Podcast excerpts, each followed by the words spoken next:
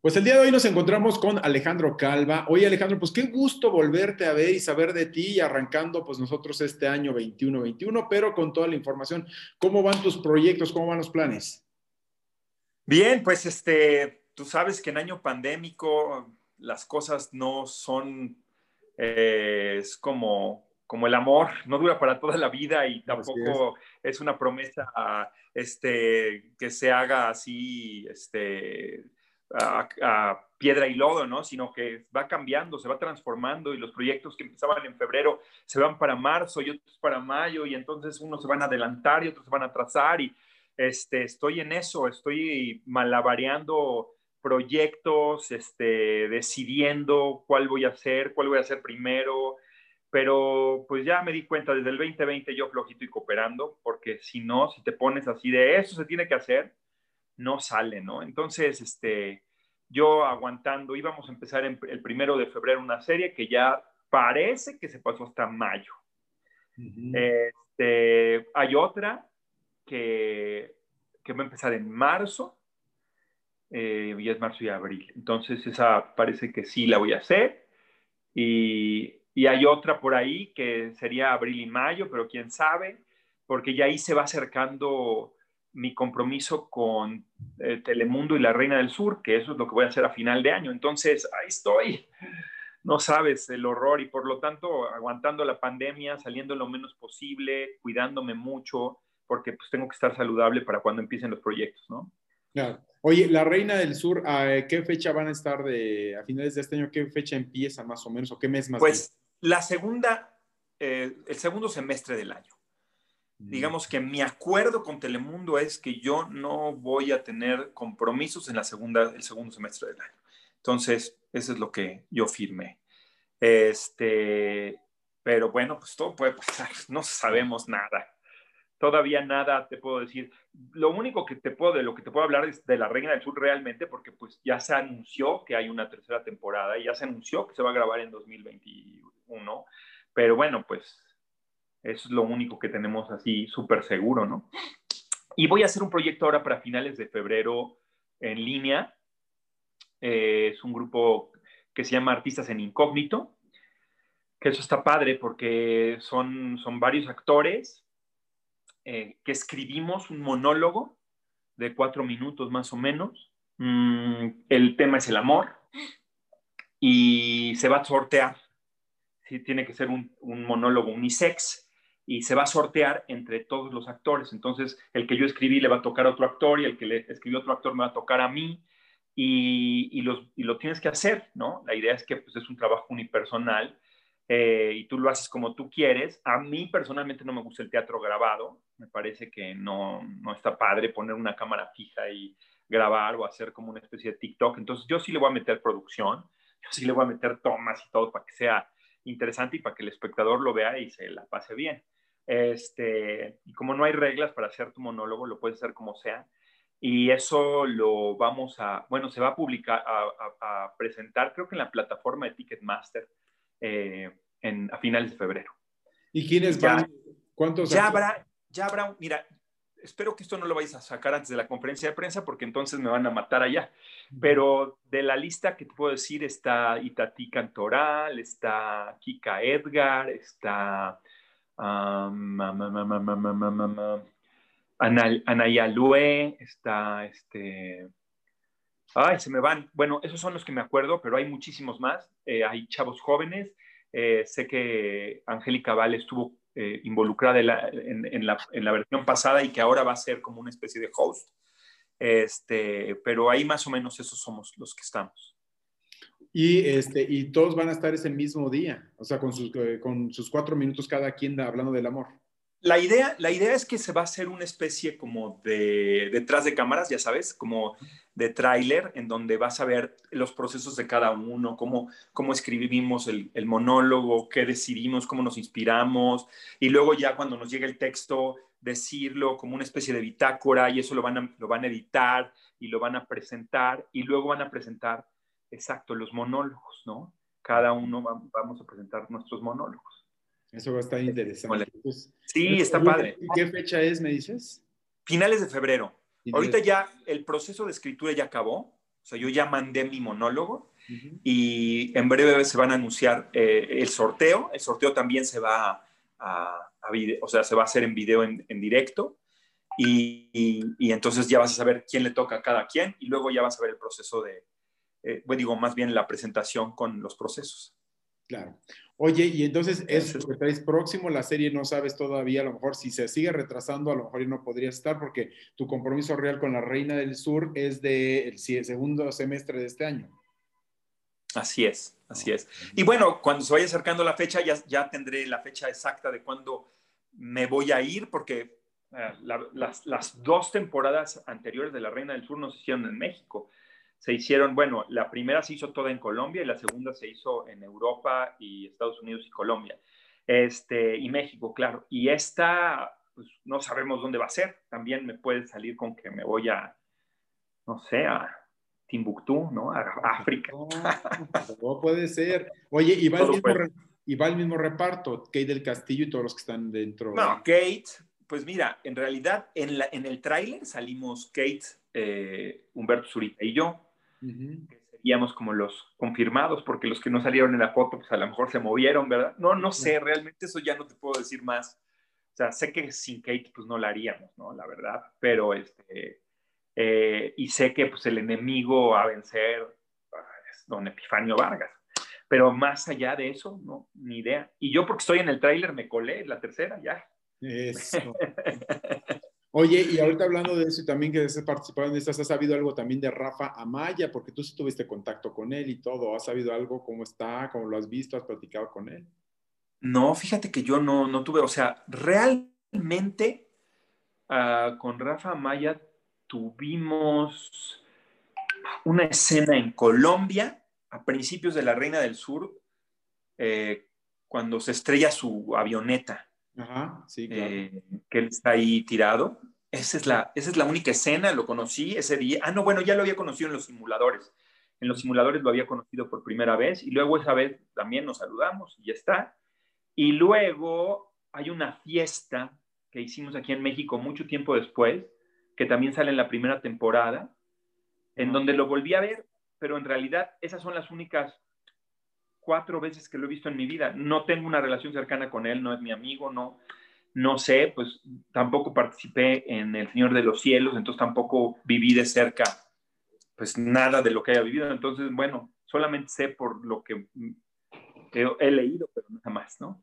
Claro. Oye, y ahora pues, por otro lado también, ¿cómo va también esta, eh, la situación de la casa del actor, querido Alejandro? Porque han habido muchos comentarios, hemos visto que varios actores se han sumado, han hecho un colectivo para poder este, protestar en contra de las medidas de Jesús Ochoa y esa falta de... Eh, poder pasar los recursos, los 15 millones de pesos, hasta hacia esta institución. ¿Qué nos puedes comentar también al respecto?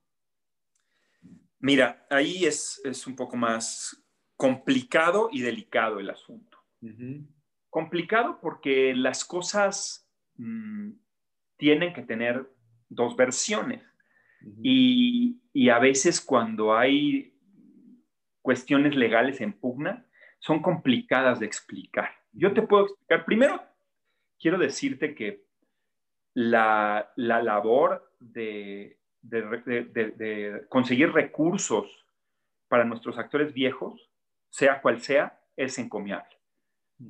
el, el, trabajo social que yo hago en el sindicato es un trabajo para servir a mi gremio y que todas las acciones que sirvan para que los actores de México estén bien van a ser apoyadas por mí al 100%. Eso es indudable, no, eso no queda, no, no, hay, no hay duda al respecto de que para mí es importante eso. Ahora, después hay ciertos matices, no todo es blanco ni es negro. Eh, he oído ya en los comentarios que ahora están haciendo los actores que apoyan esta campaña o los videos que han hecho, que ya no se centra en, en tachar a la anda como el malo del cuento, sino en encontrar recursos. Y a mí me parece perfecto, hay que encontrar recursos. Para todos, en general, hay una economía súper mermada. Eh, después te quiero decir que eh, la casa del actor, la funda la Asociación Nacional de Actores y empieza siendo un patronato. Eh, Mario Moreno deja a Mati Huitrón como la presidenta vitalicia de ese patronato. Y en algún momento Mati Huitrón decide volverla una institución de asistencia privada. Esa eh, eh, originalmente no era una institución de asistencia privada, era como la estancia infantil, como la previsión social, como muchos de los servicios que tenemos los actores eran parte del sindicato y eran administrados por el sindicato y era, ¿no? Este, no había nada más. Eh, la estancia infantil, por ejemplo, tenía un patronato, o tiene un patronato más bien rosa mexicano, que son gente que organizó Dolores del Río. Eh, en el caso de la Casa del Actor, el patronato estaba comandado por Mati Huitrón y ella decide volver la institución de asistencia privada. No es una decisión que haya tomado la ANDA, no es una decisión que se haya hablado en una asamblea, es una decisión que tomó en ese momento el, patronato. Y, y, en el patronato se supone que el vicepresidente, o a lo mejor me equivoco, uno de los puestos del patronato, es decir, un miembro del patronato es el secretario general de la ANA. Eh, y él va tomando decisiones porque finalmente nuestro estatuto nos dicta que nosotros tenemos que proveer a la casa del actor de los recursos, pero también dice que las instituciones, o sea, bueno, los reglamentos de una institución de asistencia privada hablan de que la institución tiene que acceder a recursos externos, como lo que están haciendo en este momento, para hacer que la casa del actor tenga más recursos más allá de los recursos que la ANDA le puede suministrar. Pero eso no fue del todo cierto, es decir, nosotros como sindicato mantuvimos a la Casa del Actor en lo administrativo durante muchos años. Y, ha habido muchos periodos en donde los secretarios generales han estado más cerca de la Casa del Actor y otros en donde ha estado más alejado.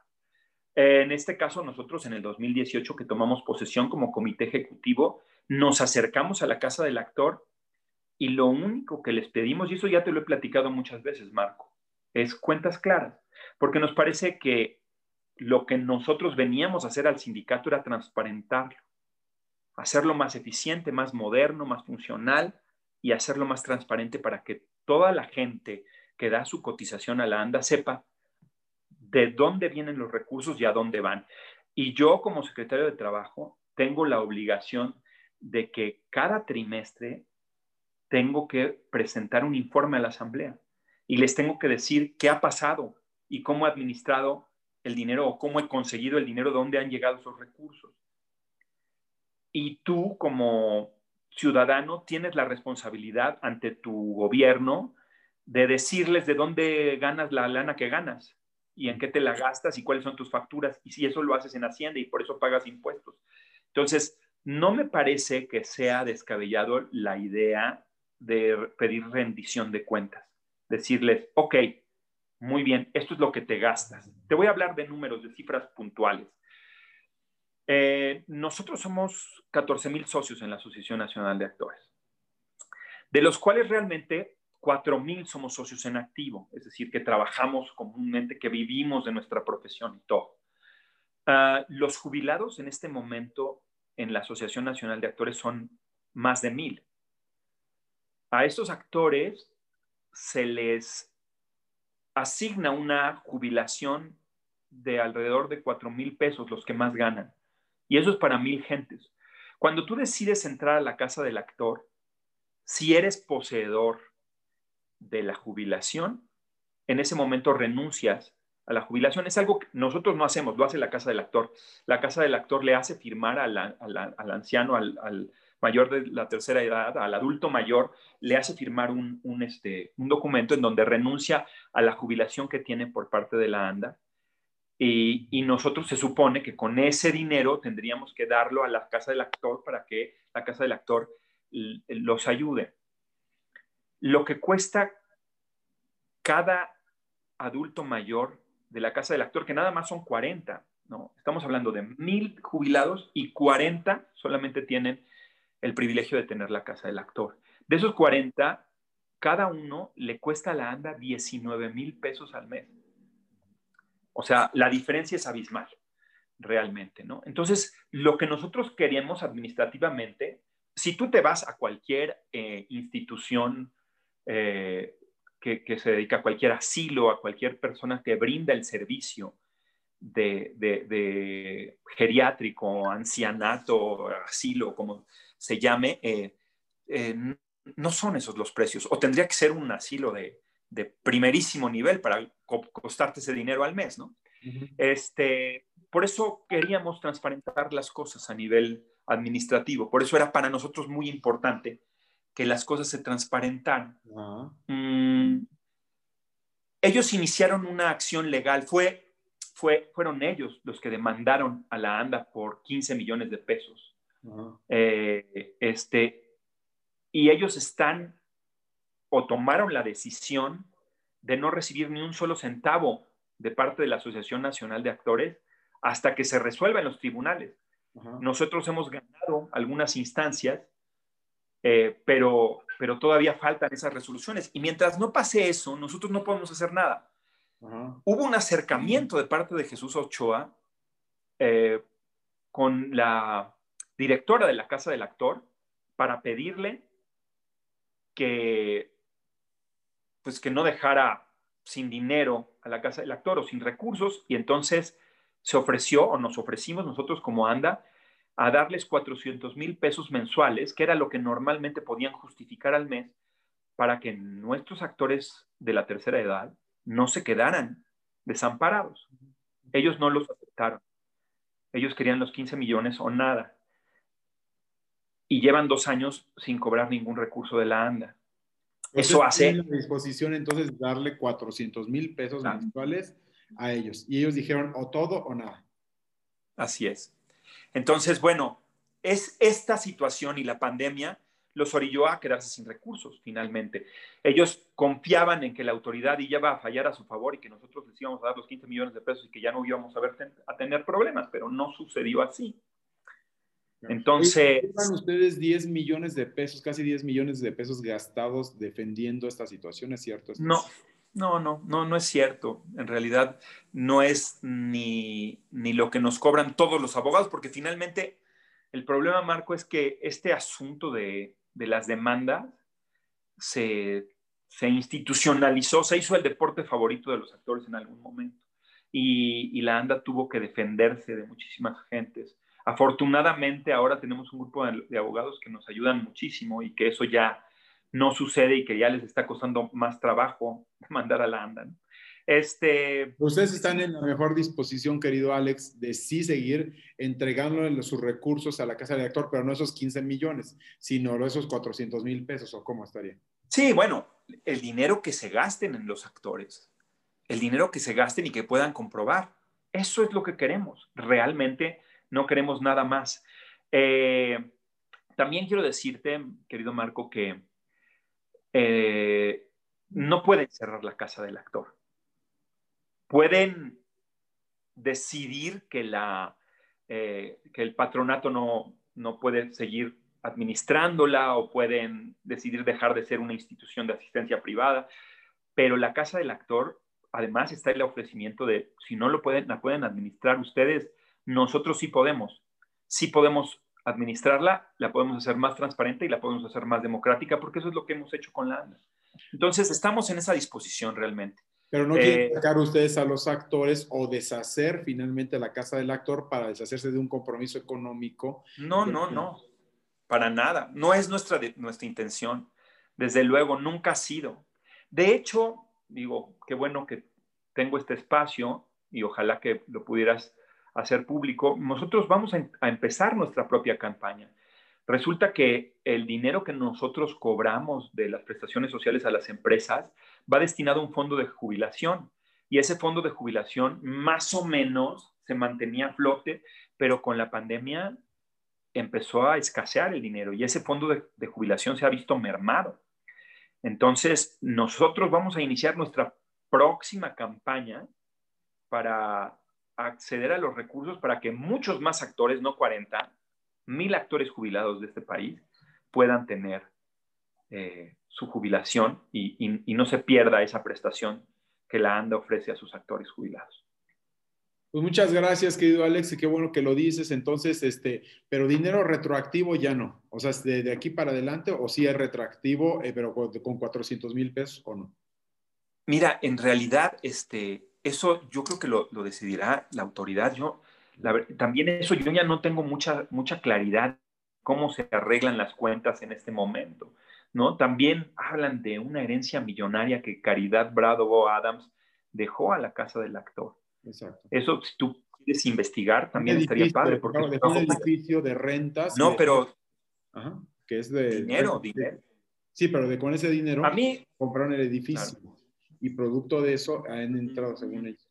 No estoy muy seguro de eso. Yo sé que de los inmuebles que tienen, uno de los terrenos, ya la autoridad falló que es propiedad de la Asociación Nacional de Actores y no del patronato. No sé si todo, no sé si alguno, o sea, existen este, muchas cosas que finalmente, eh, de las que no estoy entregado y que, me, y, que pecaría eh, de, mal informado al, decírtelas, pero lo que sé es que, es que hay, hay buenas intenciones. Eh, yo te lo dije desde el principio, yo considero que tanto eh, Jorge Ortiz de Pinedo como Jesús Ochoa son gente preocupada por los actores. Tienen distintas maneras de hacerlo y distintas maneras de pelearlo y, tienen distintas personalidades también. Eh, tal vez por eso yo no estoy en las revistas de chismes porque no me gusta pelearme con nadie, pero yo a, los dos los estimo bastante y, en los dos confío y yo creo que ahí hay un malentendido que está sazonado con el asunto legal que no nos hace bien a ninguno.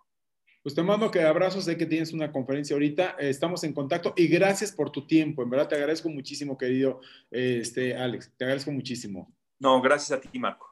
Un abrazo. buena tarde, gracias. Bye.